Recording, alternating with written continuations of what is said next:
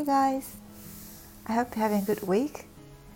It's been quite chilly here, and um, yeah, I'm really waiting for the temperature to go up again. So, today I wanted to share something I experienced at a supermarket the other day, and then what I felt, and then or what I felt, and then you know the lesson I think I kind of you know learned from the experience itself. And I hope you'll have some takeaway from it.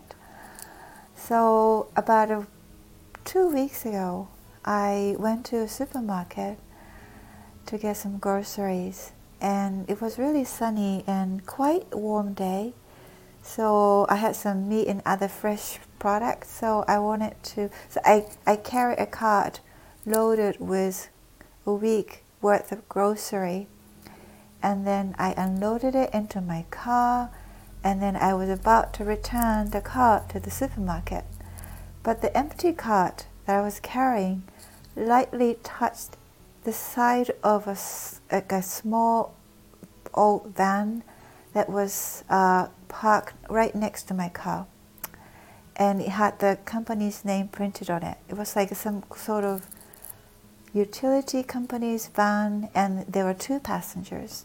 One young guy who was driving, and another one, a senior colleague who was a, a, a lot taller than him.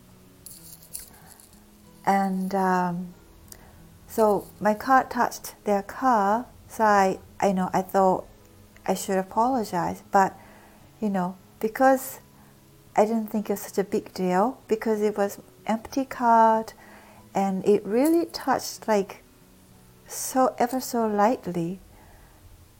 You know, I was my apology was very light and minimal. I was like sorry, and I bowed a little bit, and I took my card to the supermarket. And by the time I was returning to my car, I had forgotten about it, like completely. It was, it was really like nowhere in my head.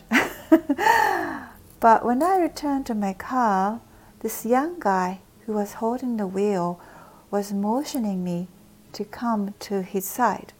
I was like, oh no, this is going to be, you know, not going to be easy because he had really kind of menace in his eyes. He was really short and very skinny, small shoulder, but you know he had this determination. I was like oh no. But you know i had really a lot of food in my car. It was a warm day. I really my priority was to finish this business and then drive away. So i was i decided to listen to him and if necessary sincerely apologize to him. And that's what i did. And he was like he demanded that i apologize sincerely and then to also check that my, his car or their car was intact. So that's what we did, and apologized a few times, and also said that I, my initial apology was insincere. And he was finally happy, and he let me go. And the other guy who was on the passenger seat was it was clear that he had he wanted nothing to do with it. So he never came out of his car, or he came out once to just to look at this, what the young driver said had been caused by my car touching it. But he was like, he said nothing, and he went, went right back to his seat and never came back. So there are three of us completely in different like bubbles, and uh, it was very interesting. It felt like although we were in the same spot, in the same situation, surrounding this car, we were in three of us were completely in different places. I hope this makes sense.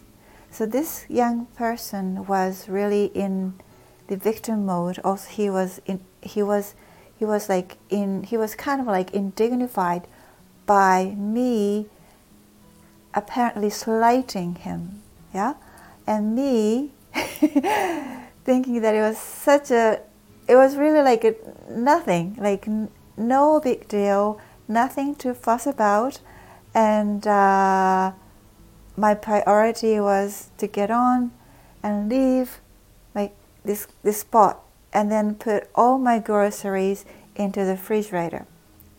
And the the other guy's priority was just you know keep eyes and ears and mouth closed so that everything will be done and then he can go back to his office.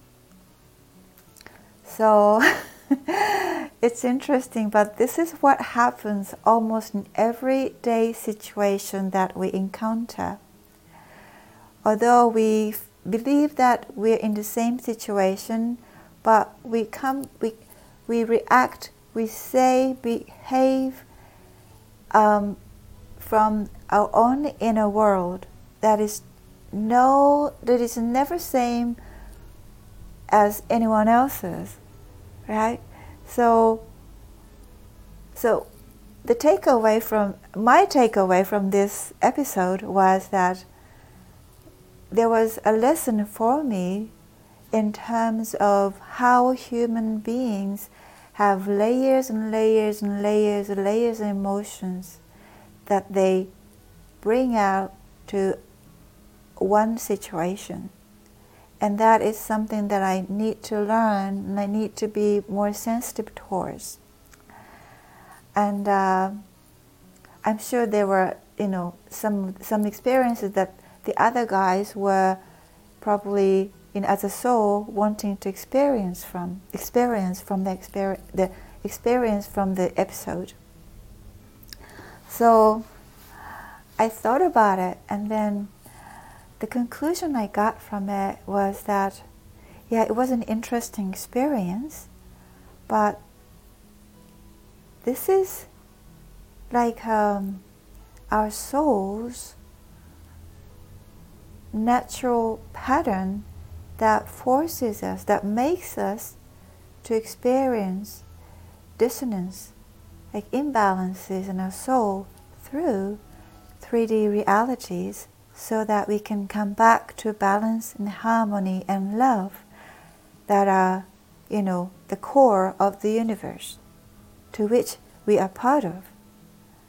So I thought it was really interesting, and I hope this makes sense. and uh, yeah, so it was interesting because um, I don't really get to experience like a lot of these kind of things, and uh, so there was some lesson that I should be learning from it, and then I wanted to share with you.